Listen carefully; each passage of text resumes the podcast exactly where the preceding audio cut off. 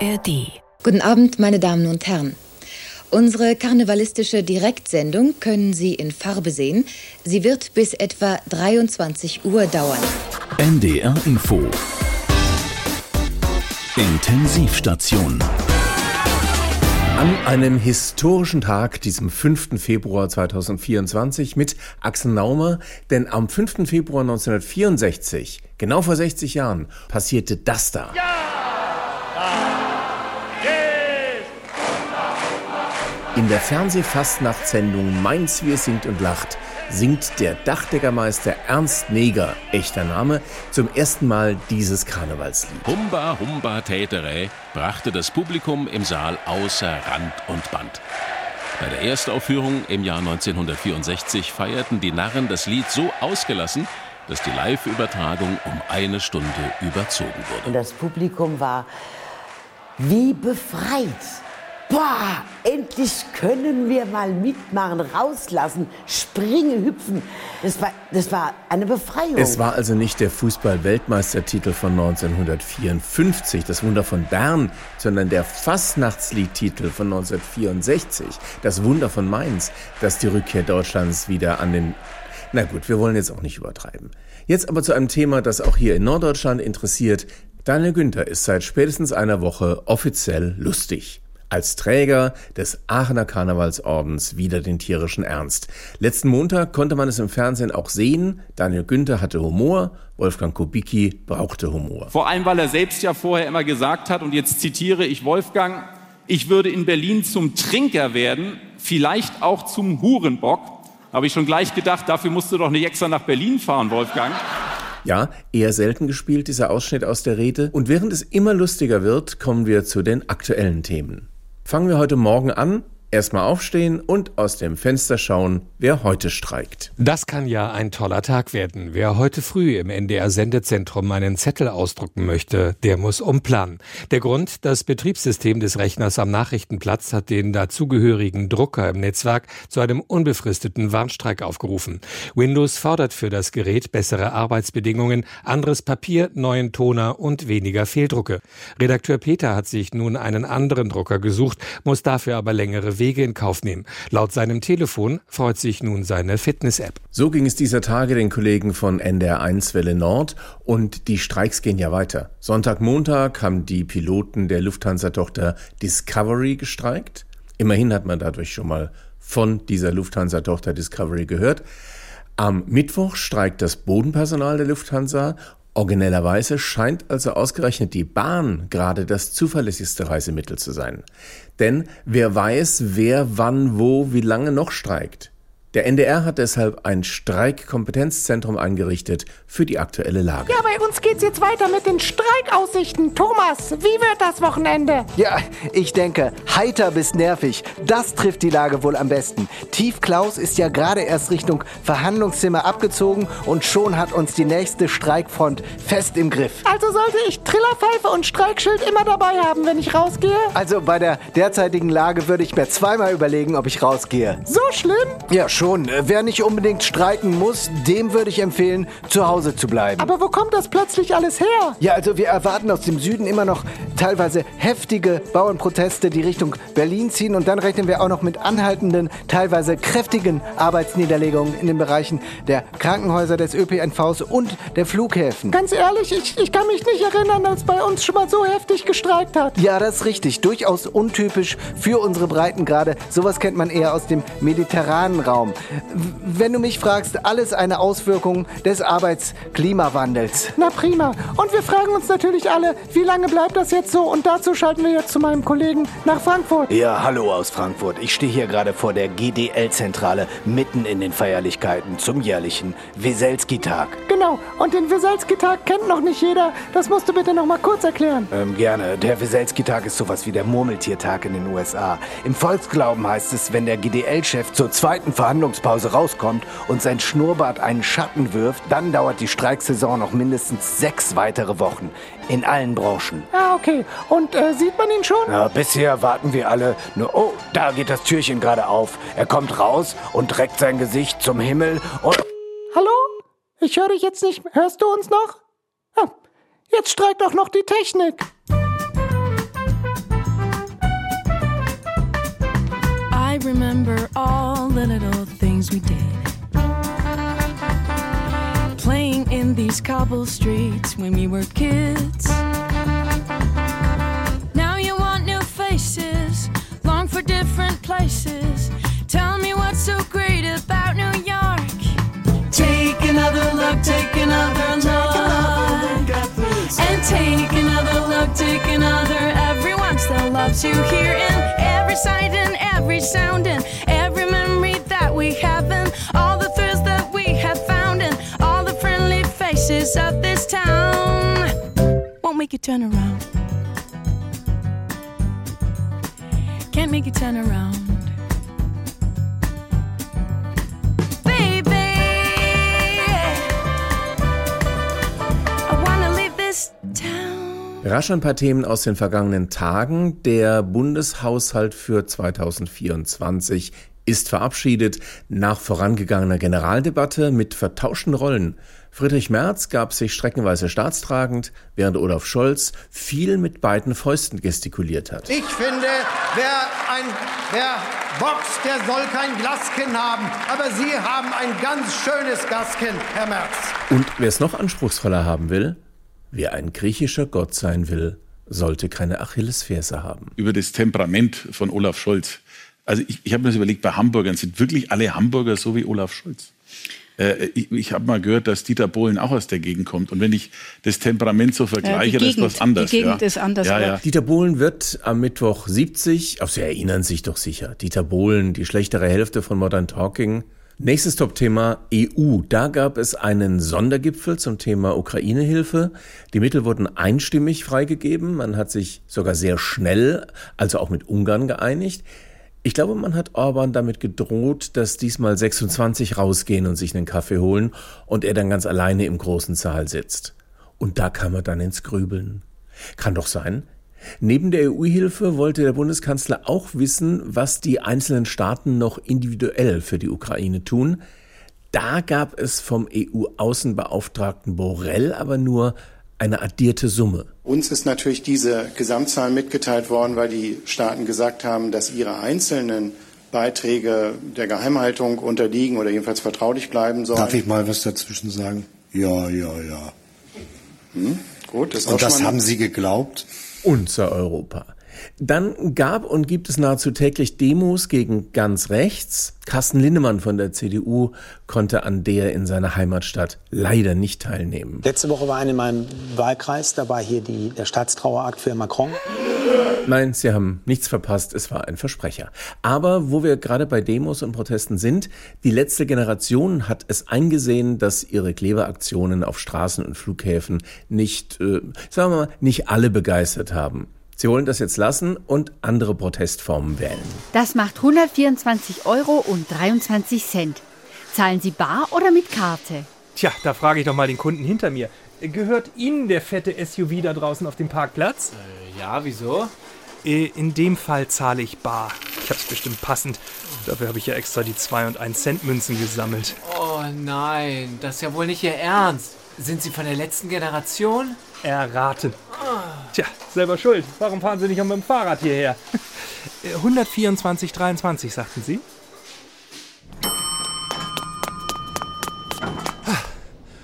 Ah, fahren Sie nach oben, nehmen Sie mich mit. Aber klar. Welcher Stock? 23. bitte. Hatten Sie eine gute Anreise? Ja, der Flug war sehr angenehm. Flug? Ups, da bin ich doch jetzt aus Versehen tatsächlich auf den Nothalt gekommen. Ja, das kann dauern. Der Techniker ist im Urlaub. Was soll das denn? Sind Sie wahnsinnig? Nein, von der letzten Generation.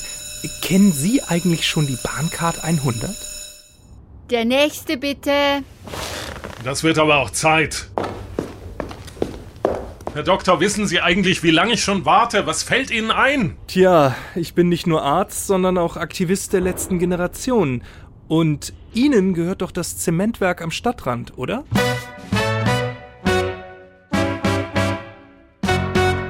I think I did it again. I made you believe we're more than just friends. Oh, baby, it might seem like a crush, but it doesn't mean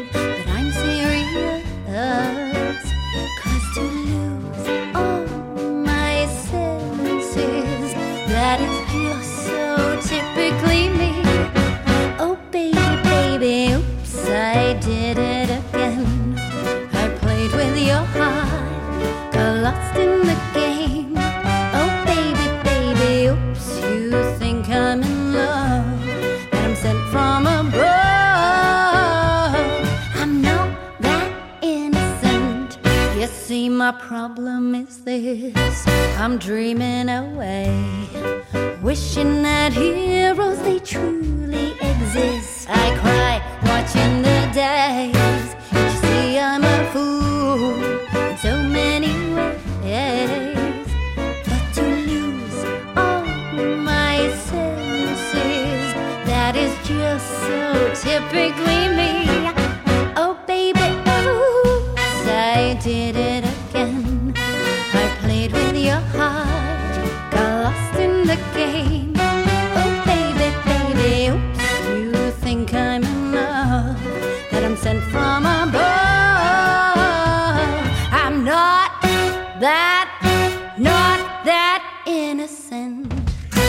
Die letzte Generation protestiert jetzt anders für den Klimawandel und ich frage mich in dem Zusammenhang, wie wäre der Protest gegen den Tagebau verlaufen, wenn RWE gesagt hätte, der Hambacher Forst wird gerodet, aber für eine Hanfplantage. Könnte doch ein Geschäftsmodell sein. Ich meine, die Cannabis-Legalisierung soll am 1. April kommen und kein Scherz sein. Minister Lauterbach will sogar noch einen Schritt weiter gehen, damit hier in diesem Land alle mal ein bisschen runterkommen. Ja, wie Sie wissen, wird also jetzt ja bald das Cannabis, also Legalisierungsgesetz, umgesetzt werden. Aufgrund der aktuellen Situation äh, haben wir uns aber entschlossen, noch ein wenig weiter zu gehen. Wenn wir uns das politische Klima anschauen, also was weiß ich, Bauernproteste, Demonstrationen, Lokführerstreik und das ganze damit verbundene Geschrei, also man könnte von gesellschaftlichem Bluthochdruck sprechen. Und wie wir aus Studien wissen, hilft also gegen einen Ruhepuls von 180 am besten Cannabis. Und deshalb wollen wir gewissermaßen aus Cannabis Mussabis machen. Ja, also das Letztere war jetzt im Übrigen ein Wortspiel. Wir wollen nämlich schrittweise eine Cannabis-Verpflichtung also einführen. Das würde gerade solchen Heizdösen wie dem Herrn Weselski gut tun, dass der dann nochmal sagt, ähm, wer beim Arbeiten kiffen darf, der braucht keinen also weiteren freien Tag beispielsweise.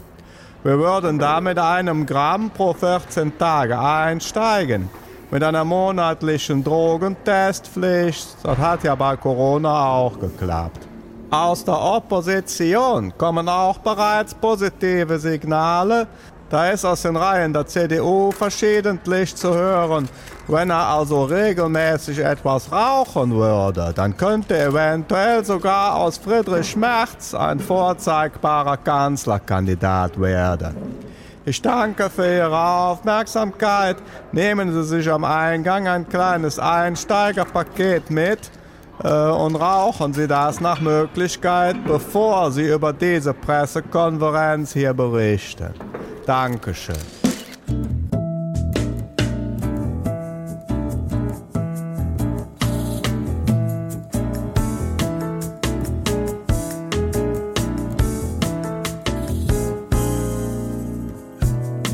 Find someone who's better than.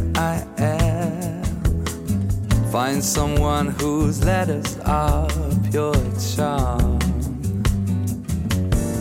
I find another man who doesn't mind your crazy love for him. I find him, you'll be happy for some time. But in the morning dawn, we bring you new reality. So sweet without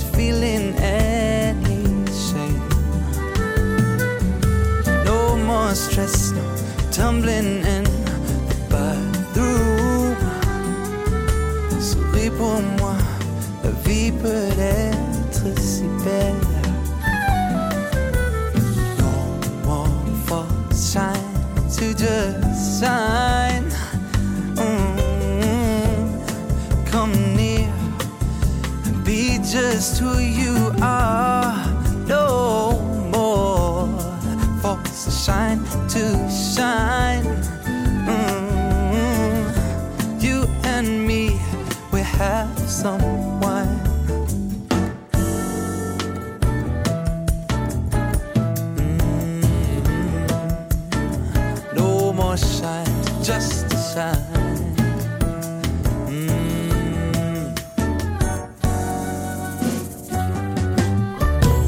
FDP ist gegen das EU-Lieferkettengesetz. Äh, Das kann man so nicht sagen. Die FDP ist gegen das EU-Lieferkettengesetz in der jetzigen Form. So ist es richtig. Die jetzige Form ist allerdings der endgültige. Ja, lange verhandelt und mit allen Mitgliedstaaten abgestimmt.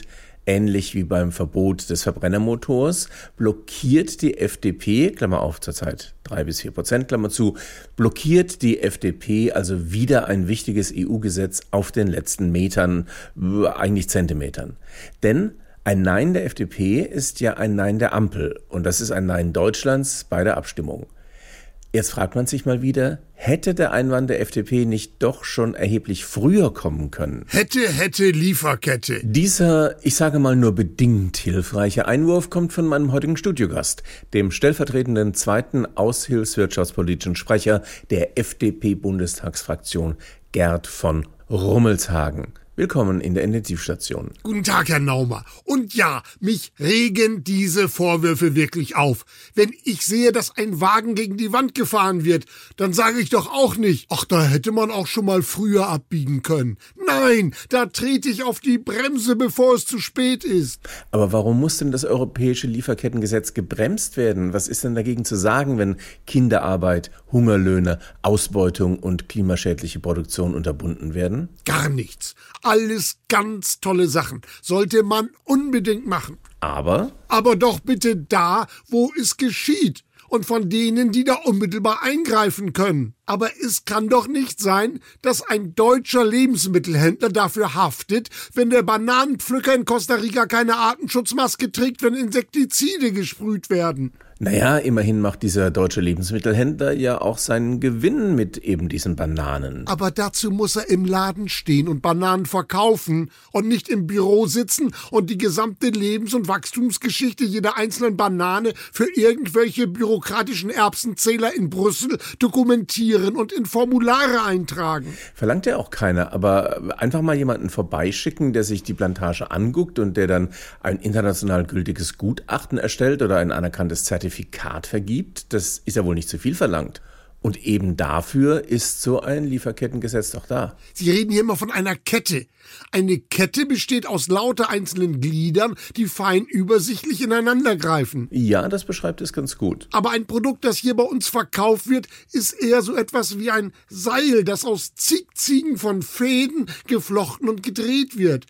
Und alle diese Fäden kommen aus verschiedenen Ländern, sind unterschiedlich dick und belastbar und unter verschiedenen Bedingungen hergestellt. Wollen Sie jetzt aus dem so entstandenen dicken Tau den einzelnen Faden rausdröseln, der in Pakistan von einem elfjährigen Mädchen in Heimarbeit gesponnen wurde? Nein, ich will Kinderarbeit in Pakistan generell unterbinden und dann kann der von Ihnen beschriebene Faden gar nicht erst im dicken Tau landen und dann können Herr Lindner und Herr Buschmann getrost mit dem zuständigen Arbeitsminister Heil an einem Strang ziehen. Also mal ehrlich, Herr Naumer, wenn ich mich auf diesen rhetorischen Seiltanz einlasse, kann ich mir auch gleich einen Strick nehmen. Außerdem möchte ich noch anmerken, dass Sie, ähm, ähm, ach, ach, Dings, ach, jetzt habe ich den Faden verloren. Ja, schon gut. Unsere Hörerinnen und Hörer können eh nicht warten, bis auch beim letzten FDPler der Knoten platzt. Vielen Dank für Ihren Besuch in der Intensivstation. Äh, welcher Knoten? Everyone deserves a second chance, it's true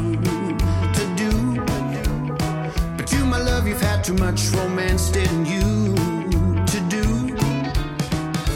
When I dream about a lifetime with you, oh, it was but a silly game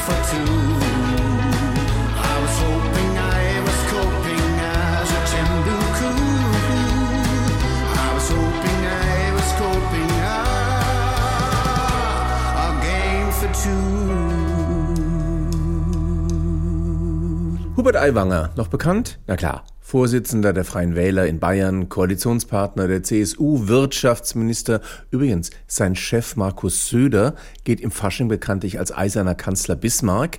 Aiwanger als Don Quixote, der, der gegen fantasierte Windmühlen kämpft. Wir wollen, dass unsere jungen Leute Auto fahren dürfen, Häuser bauen dürfen, Familien gründen können und reden dürfen, wie ihnen der Schnabel gewachsen ist. Wer genau will bayerischen Jugendlichen verbieten, Auto zu fahren, ein Haus zu bauen, Dialekt zu reden und miteinander rumzumachen? Wenn Sie es wissen, schreiben Sie Hubert Aiwanger. Und weil der Aiwanger ständig unterwegs ist auf Demos und Kundgebungen, kann man sagen, er ist kontrovers, schlagfertig, immer auf Krawall gebürstet, aber eins ist er nicht. An seinem Schreibtisch im Ministerium. Wenn der Wirtschaftsminister nicht mehr zu Handwerk, Bauunternehmen und so weiter rausgehen soll, auch zu den Landwirten und soll zu Hause mehr im Büro sein. Ich muss doch zu denen hingehen, Warum werden die Sie nach denn der das Politik. Büro so ab, Herr Aiwanger? Das Büro ist auch ein ja, ganz aber wichtiger weil Ort man in mich, Republik. weil die, die mir nichts Gutes wollen, mich im Büro einsperren wollen und mich vom Volk wegsperren Das kann wollen. man sich gar nicht Ah, natürlich. Herr Die. Kritik kommt aber nicht nur von der Opposition, sondern auch von Wirtschafts- und Arbeitnehmerverbänden und, und auch vom normalen Bürger, soweit der Aiwanger nicht auf einer Bauerndemo treffen will. Franz Xaver Franz, Pressesprecher im bayerischen Wirtschaftsministerium, muss sich immer öfter für seinen Chef entschuldigen. Hier zum Beispiel bei einer Bürgersprechstunde am Rande der Messe Heil und Peng für Flugblätter und Schusswaffen in Niederbayern. Bitte, ich bitte Sie. Ich weiß, Sie haben etwas anderes erwartet. Ich weiß, Sie wollten mit Hubert Aiwanger sprechen. Aber als Pressesprecher stehe ich Ihnen uneingeschränkt für Ihre Fragen zur Verfügung.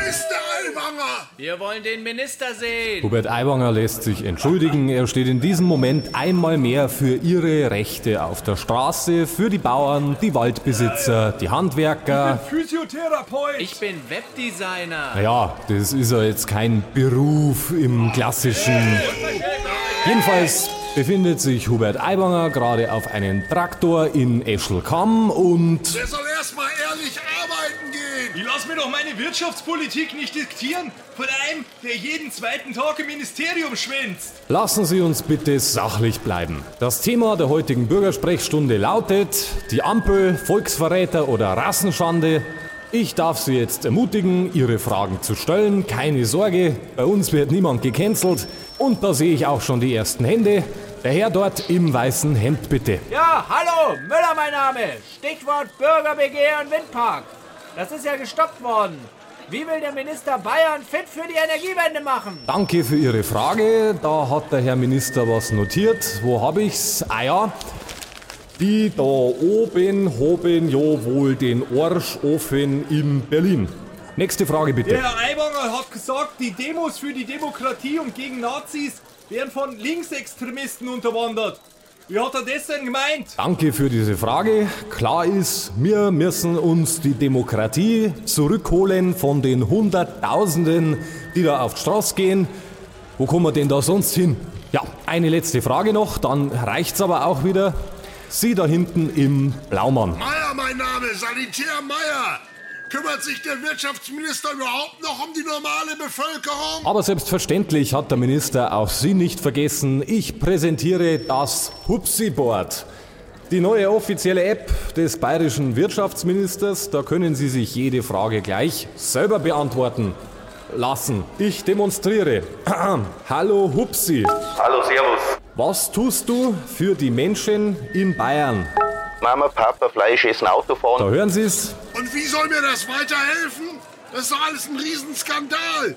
Wir lassen uns hier nicht länger verarschen. Guter Mann, das ist die richtige Einstellung. Wir treffen uns am Freitag um 12 Uhr zur Demo mit Fackelmarsch auf dem Marktplatz in Furt im Wald. Am Samstag um 9.30 Uhr zum Steineschmeißen auf die linksextreme Kinderkrippe in Windisch-Eschenbach. Und am Sonntag geht's dann zum gemeinsamen Sturm auf den Landtag in der Landeshauptstadt München. Vielen Dank, auf Wiederschauen, kommen Sie gut heim, aber vermeiden Sie die Autobahn.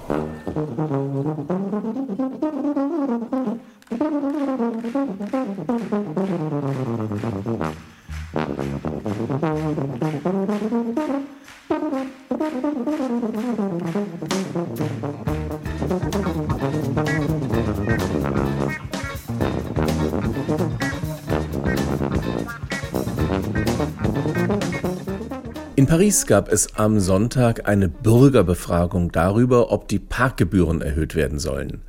Da könnte man vermuten, dass das Abstimmungsergebnis ein klares Nein ist, weil wer will schon höhere Parkgebühren zahlen? Es war aber ein Ja, denn es ging um höhere Parkgebühren für andere. Heißt, Touristen, die ihren SUV in Paris Innenstadt parken wollen, müssen künftig statt 6 18 Euro die Stunde zahlen. Höhere Parkgebühren für andere, dafür hat sich eine Mehrheit gefunden. 54,5 Prozent. Allerdings sind überhaupt nur 6 Prozent zur Wahl gegangen. Ja, das Thema hat für viele vielleicht dann doch nicht so eine hohe Priorität, dass sie dafür am Sonntag extra ins Wahllokal gehen. Anstehen wahrscheinlich nicht, weil der Andrang war ja offensichtlich nicht so groß. Es gilt ja nur für Touristen und sonstige Besucher.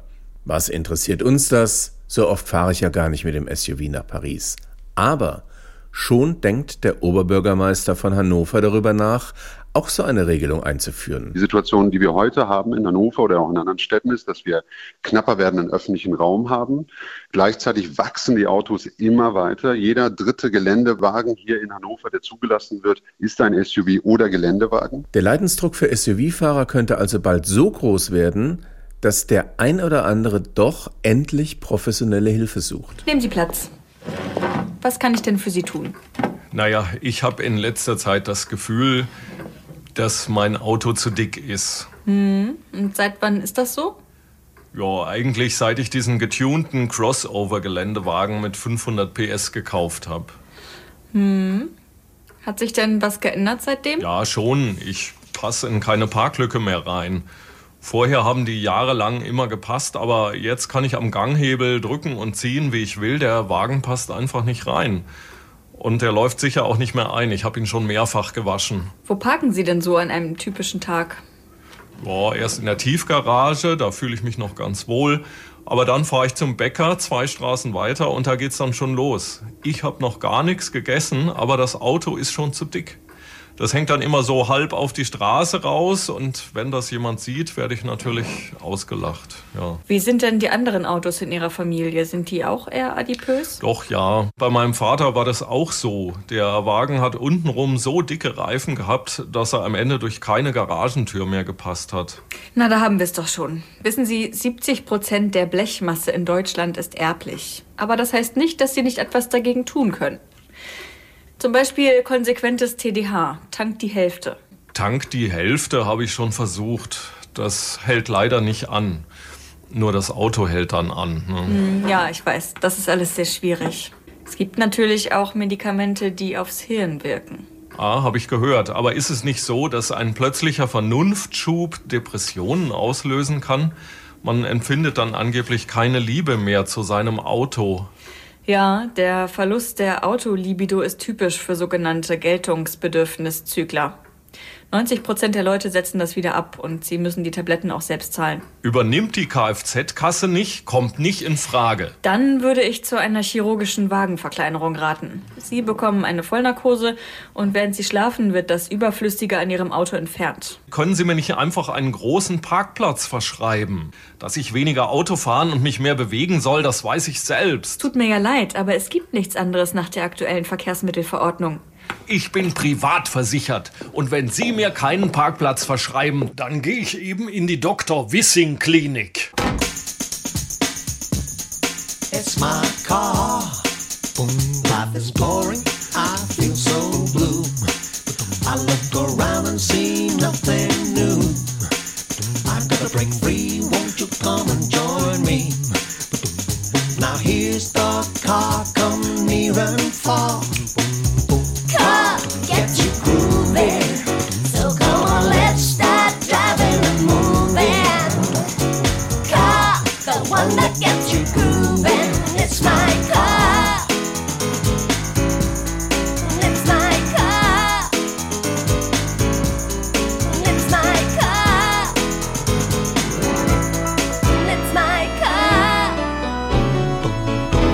Judith Rakers hat aufgehört zu sprechen. Also bei der Tagesschau. Sonst spricht sie weiter tadellos. Wo, weiß man nicht so genau. In der Regel gehen ehemalige Tagesschausprecher und Innen zu den Privaten und bekommen dort eine eigene Sendung für ein paar Tage. Wobei, bei 3 nach 9 bleibt Judith Rakers ja, das hat sie am Freitag versprochen. Wir sehen uns in fünf Wochen wieder, nicht in vier wegen Karneval. Also, bis dann. Hello, tschüss. Oder was man doch immer sagt. Was kommt also nach der Tagesschau? Obst- und Gemüseanbau, hat sie gesagt. Ansonsten, es gab zum Abschied eine Collage, aus der hervorgeht, dass Judith Rakers sich in 19 Jahren Tagesschau offenbar überwiegend versprochen hat. Schätzungen zufolge sind hierzulande drei bis vier Milliarden Bierflaschen und etwa 200 Millionen Bierkästen im Urlaub, Umlauf. Eine, wenn schon ältere Meldung, so doch brisant, denn es werden künftig noch mehr Bierkästen gebraucht wegen, Achtung, lahmer Doppelsinn, wegen der Wirtschaft. Ja, die lahmt nämlich auch bei den Brauereien, Achtung, noch mehr lahmer Doppelsinn, auch bei den Brauereien läuft es nicht mehr so. Hm? Es wurden 2023 nur rund 8,4 Milliarden Liter Bier getrunken. Jetzt könnte man sagen, 8,4 Milliarden Liter, das reicht doch für einen ordentlichen Rausch, aber es sind 4,5 Prozent weniger als im Vorjahr. Vor 20 Jahren haben die Brauereien sogar noch 10,6 Milliarden Liter verkauft.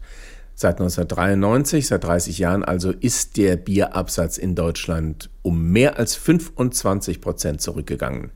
Das heißt, wenn Sie sich jetzt vor Schreck erstmal ein Bier aufmachen, tun Sie genau das Richtige. Ich glaube, es war Anfang 2024, als das ganze Land auf uns schaute. Ich war gerade 33 geworden und zum ersten Mal Vater, als diese erschütternden Zahlen kamen. 33, mein Gott. In dem Alter fängt man normalerweise an, sich Gedanken über eine gesündere Ernährung zu machen, versucht seine freie Zeit mit Sport zu verbringen oder andere Eltern auf einen Hirsekrecker auf dem Spielplatz zu treffen. Doch das Schicksal hatte andere Pläne mit uns. Das Gesundheitsbewusstsein und die Inflation bedrohten ein Stück deutscher Kulturgeschichte und nationaler Identität. Und das Schicksal eines wichtigen Wirtschaftszweiges lag in unseren Händen. Also vergaßen wir alles, was uns die Drogenbeauftragte jahrelang gepredigt hatte und taten, was die Zeit von uns verlangte. Das einzig Richtige. Wir betranken uns. Einfach so. Wir waren voll wie die Haubitzen. Bis zum Anschlag. Abend für Abend kippten wir uns ein Bier nach dem anderen hinter die Binde. Allein auf der Couch, genauso wie zusammen in der Kneipe. Und kämpften so gegen die Absatzprobleme der Brauereien. Der Bierkühlschrank war unsere Front und der Flaschenöffner unsere Waffe. Wissen Sie, manchmal muss ich fast ein bisschen kotzen, wenn ich an diese Zeit zurückdenke. Saufen war unser Schicksal. So wurden wir zu Helden und retteten die Artenvielfalt der Biere. Damals, in diesem schlechten Winter für Brauereien. Hashtag besoffene Helden. Gemeinsam saufen gegen die Krise und die Volksgesundheit. Um die ganzen Alkoholiker kümmern sich dann neue Helden. You could drive a person crazy. You could drive a person mad. First, you make a person hazy. So a person could be had.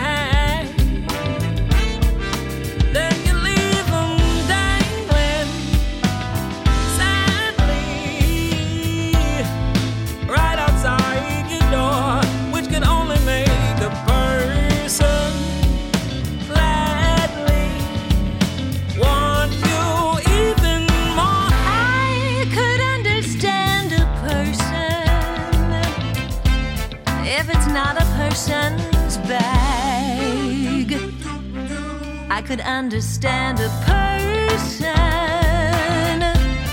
if it meant it as a gag.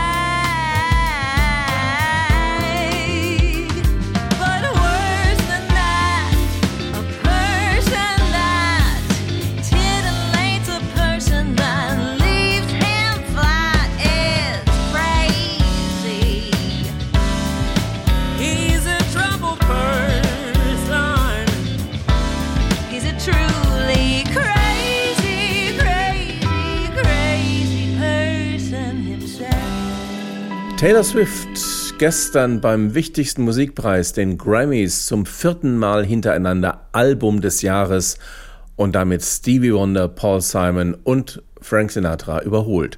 Und sie hat die Show werbetechnisch optimal genutzt. Ich möchte mich bei meinen Fans bedanken, indem ich ein Geheimnis verrate, das ich nunmehr zwei Jahre mit mir rumtrage. Und zwar wird mein brandneues Album am 19. April rauskommen. Ich bin berühmter als Taylor Swift und meine Fans sind engagierter. Das sage nicht ich, sondern jemand, der es anscheinend nötig hat, Donald Trump. Haben Sie vielleicht mitbekommen, Donald Trump hat der erstaunten Öffentlichkeit letzte Woche mitgeteilt, dass er irgendwie größer und bedeutender ist als der weltberühmte Pop-Megastar Taylor Swift.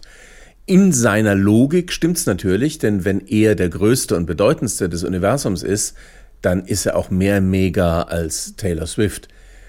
Das war natürlich ein gefundenes Fressen für die Late-Night-Shows in den USA. Nehmen wir als Beispiel mal Jimmy Kimmel bei ABC, der sagt, Taylor Swift ist so populär, Leute wollen ihr zuschauen, wie sie einem Footballspiel zuschaut. Taylor Swift is so popular, people want to watch her watching a football game. Und was ist mit Ihrer Popularität, Mr. Trump, zum Beispiel in Tokio oder in Singapur oder in Gelsenkirchen? Taylor Swift füllt in Gelsenkirchen ein Fußballstadion mit 62.000 Fans. Dreimal. Gelsenkirchen, einem Ort, von dem man noch nie gehört hat. No one has ever heard of Gelsenkirchen, Germany. It might not even exist. Gelsenkirchen, das womöglich nicht mal existiert, sagt Jimmy Kimmel. Und damit hängt Deutschland also auch mit drin. Frage, wo drin?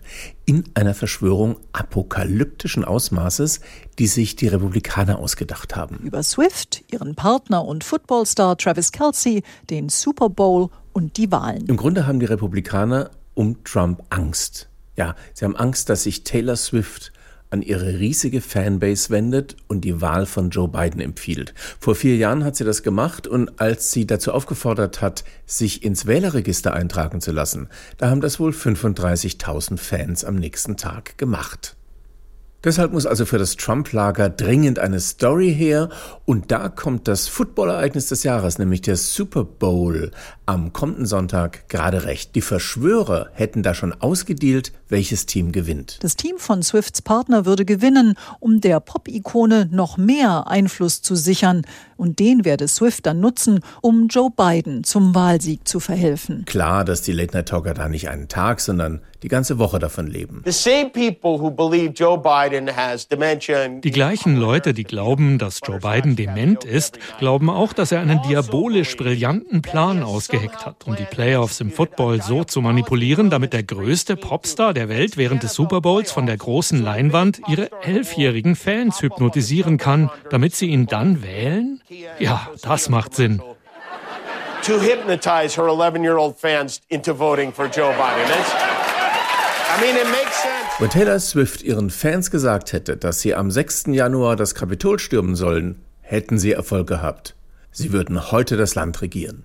Sagt Jimmy Kimmel, damit aber nicht genug, das mit dem Super Bowl ist längst nicht die einzige Verschwörungserzählung der Trumpisten. Playmobil ist ein perfides Instrument der Demokraten. Ja, früher waren sie harmlos. Da hatten die Figuren vorgeeichte Köpfe, auf denen Hut und Helm passten. Aber heute? Die abgerundeten Frisuren ohne Vorrichtung stehen für ein Dasein ohne Hut. Sie fordern uns auf. Ja, sie drängen, sie zwingen uns regelrecht, keine Kopfbedeckung zu tragen. Ist doch klar, warum. Die Demokraten haben Angst vor unseren Aluhüten. Denn solange wir unsere Aluhüte tragen, können die Demokraten mit ihren Alphawellen unser Denken nicht lenken. Der Teller ist zu demokratisch. Weil er viel zu flach ist. Gut, das ist die Erde auch, aber im Alltag muss eine Schüssel her. Denn wir müssen uns vor Einflüssen von außen schützen. Nicht nur unser Essen. Denkt mal darüber nach. Vögel sind von der Regierung eingesetzte Überwachungsdrohnen. Das hat Peter McIndio schon 2021 gesagt und es als Scherz getarnt, damit wir darüber lachen. Aber alles wahr. Der Beweis, richtige Vögel lieben Brot. Aber warum sieht man sie dann nie beim Bäcker? Hä? Weil es echte Vögel gar nicht gibt. Luft und Wasser sind demokratisch angereichert. Na klar, wie könnte es anders sein? Luft und Wasser sind ja überall. Damit wollen uns die Demokraten kontaminieren. Und gleichzeitig hält es sie wie selbstverständlich am Leben. Wie durchtrieben ist das denn? Aber es gibt eine Lösung für waschechte Trumpisten. Nichts mehr trinken, wo Wasser drin ist und nicht mehr atmen. Also, make America great again. I stay out too late. Got nothing in my brain. That's what people say. Oh, oh, that's what people say. Mm-mm. I go on too many dates, but I can't make them stay. At least that's what people say. Mm-mm. That's what people say. Keep cruising, can't stop, won't stop moving. It's like I've got this music in my mind saying it's gonna be alright.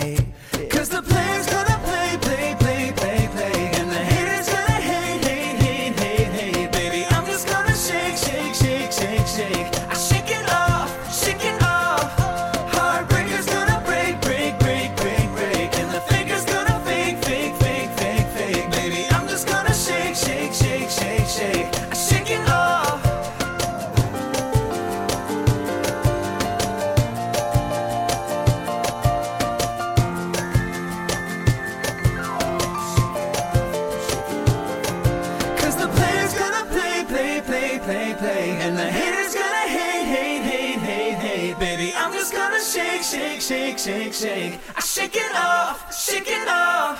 Heartbreaker's gonna break, break, break, break, break. And the faker's gonna fake, fake, fake, fake, fake. Baby, I'm just gonna shake, shake, shake, shake, shake. I shake it off, shake it off. Ein Taylor Swift Cover. Und während sich die Republikaner eine Verschwörung dieses Popstars ausdenken, feiert Facebook seinen 20. Geburtstag. Facebook Menschen verbinden. Und während Besitzer Mark Zuckerberg noch damit rummacht, irgendwelche Apps zu implementieren, ist sein Konkurrent Elon Musk schon weiter. Er implantiert, ja, und zwar Chips in das Gehirn von Menschen.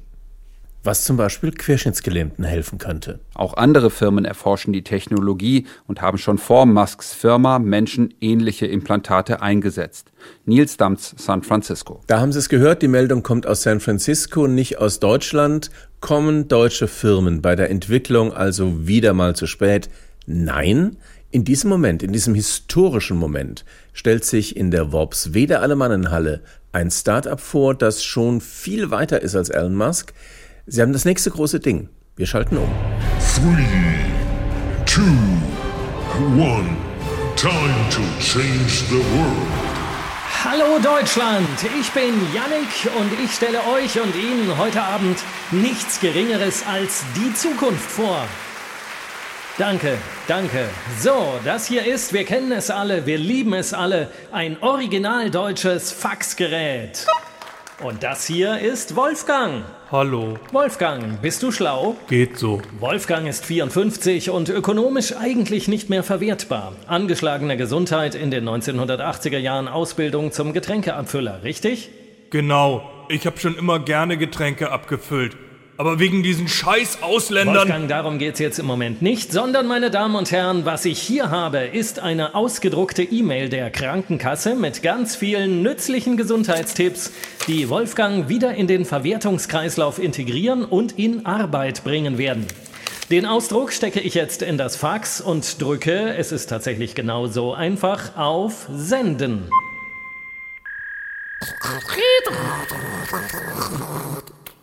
Fax empfangen. Fax verstanden. Ich sollte mit dem Rauchen aufhören und mich mehr bewegen. Und wenn ich das ins Punkteheft eintrage, bekomme ich einen Massageball. Wolfgang kann mit unserem Gehirnimplantat super wichtige Informationen empfangen, ohne E-Mails lesen zu müssen. Meine Damen und Herren, das ist Brainfax. Brainfax. Aber das Implantat von BrainFax kann Faxe nicht nur empfangen, sondern sogar, los, wir sagen's alle zusammen, es kann auch senden! Exakt. Wolfgang, sende uns deine Gedanken. Da sind sie und meine Kollegin Sandra liest den Ausdruck vor. Sandra sieht so geil aus. Ich will, dass sie Wir mir... sehen, das klappt genauso super. Aber halt, one more thing. Das Implantat von BrainFax kann noch was, nämlich ausdrucken. Wolfgang, bitte ausdrucken.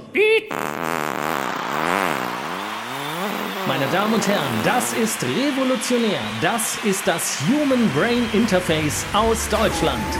Sie haben jetzt Gelegenheit, sich auf den Formularen im Foyer für unseren Newsletter einzutragen. Anschließend erleben Sie, wie man mit dem BrainFax Robot sogar selbst zu Hause ganz einfach eine Wählscheibe in die Stirn implantieren kann. CEO, the German future is now. Brainfucks. Fast sind wir am Ende der heutigen Intensivstation, aber wir haben noch was ganz Besonderes. Sie erinnern sich an den NDR Adventskalender, bei dem man unsererseits eine Sprecherrolle und eine Sprecherinnenrolle in einem Intensivstation-Sketch gewinnen konnte.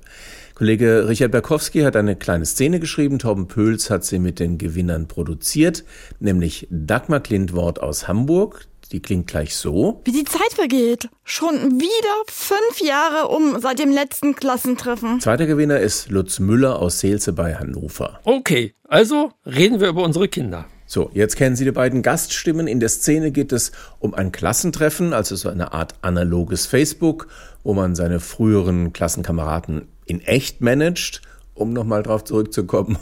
Und über die Jahre ändert sich bei so einem Klassentreffen so manches. Erst recht die Gesprächsthemen. Kinder, wie die Zeit vergeht. Schon wieder fünf Jahre um seit dem letzten Klassentreffen. Unglaublich, oder? Aber man sieht uns das zum Glück ja nicht an. Uns nicht. aber naja, uns Mädels werden die Falten doch etwas mehr. Da aber mittlerweile nicht mehr jeder so scharf gucken kann, fällt das nicht sofort auf. Dafür werden ja bei den Männern die Haare weniger. Hm, Irgendwie gleicht sich das auch aus. Aber es fällt ja schon auf, wie sich die Zeiten geändert haben. Ja, du meinst jenseits der Gesichter und Haare. Na klar, bei dem ersten Klassentreffen hatten wir noch zusammengestanden und uns allen gegenseitig erzählt, wie die Dinge so laufen. Beim einen schlechter, beim anderen miserabel. Scherz. Dann kamen dann irgendwann die Digitalkameras auf. Und plötzlich hatten alle Fotos dabei. Ja genau, die Frauen von ihren Kindern und äh, die Männer von ihren Autos. Auf den ersten Klassentreffen gab es noch Ultraschallbilder vom ersten Kind. Und jetzt sind wir bei Röntgenbildern der neuen Hüfte. und alle fuchteln nur noch mit ihren Smartphones rum und zeigen sich gegenseitig haufenweise Bilder und Videos. Apropos, hat Beate dir schon das Video von ihrer Ramona gezeigt? Das ist ganz, ganz goldig. Ramona? Das erste Enkelkind? Ach so, nein, nein, ein Golden Retriever. Du weißt doch, das letzte Kind hat Fell. Der macht jetzt auch endlich Sitz, nachdem er immer nur Lauf gemacht hat. Das kann ja auch sehr, sehr anstrengend sein. Mit neuer Hüfte allemal. Wollen wir mal zu den Jungs rüber und so tun, als würden wir uns für ihre Autoquartetts interessieren? Autoquartett? Ja, du weißt schon. Deiner ist vielleicht schneller, aber meiner hat mehr PS und ist länger. Alex, hallo, Kai, na? Was guckt ihr denn so begeistert auf euren Smartphones? Tja, der Kai hat 24, wir haben 30 und trotzdem lag Kai im Oktober bei satten 55 Prozent und wir nur bei 40. Ja, das liegt am Speicher. Meiner ist mit 10 kW eben etwas fetter. Ach Jungs, immer noch die Frage nach, wer hat mehr PS? Ach nee. Jetzt geht's um Solaranlagen. Photovoltaik. Wir vergleichen unsere Apps. Autarkie und so. Ich habe 24 Paneele, ein 10 kW Speicher und eine Wallbox. Wallbox? Ihr habt ein Elektroauto? Nee, aber die war im Preis einfach mit drin. Das ist viel besser, als wenn man später teuer nachrüsten muss. Sagt mein Walter auch. Aber wir überlegen noch. Ja, da kommt's halt auf die Neigung an. Du meinst, ob einem Solaranlagen gefallen? Nein, ich meine die Dachneigung. Also mal ehrlich, Leute. Waren das nicht noch schöne Zeiten früher, als wir uns nur über Kinder und Autos unterhalten haben? Ja, Statt jetzt über Dachneigung und PV-Paneele oder gar Wallboxen. Früher hießen die Dinger einfach Postkästen. Stimmt. Okay, also reden wir über unsere Kinder. Oh ja, erzähl. Also mein Ältester, der Henrik, der kombiniert seine PV-Anlage mit Geothermie. Das war die Intensivstation, das NDR Info Satire Magazin vom 5. Februar 2024 von und mit Dagmar Klintwort und Lutz Müller, Florian Neumeier, Richard Berkowski, Stefanie Ray, Hartmut Grave, Peter Stein, Uli Winters, Friedemann Weise, Torben Pöls, Marin Sieber, Markus Schubert, Beke Schulmann und Peter Stahl. Am Mikrofon war Axel Naumer. Mehr Satire in unserer Schwestersendung Extra 3 am Donnerstag um 22.50 Uhr im ersten. Uns können Sie nochmal nachhören oder die nächste Ausgabe abonnieren in der ARD Audiothek. Nächste Sendung im Radio nächsten Montag um 21 Uhr auf NDR Info. Und bis dahin gilt im Zweifelsfall. Always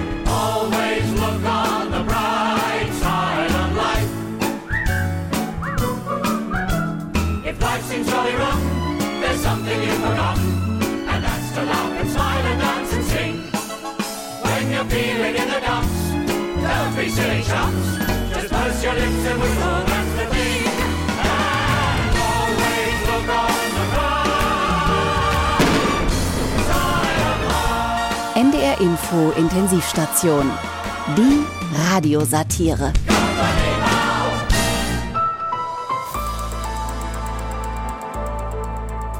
Sie hörten einen Podcast von NDR Info.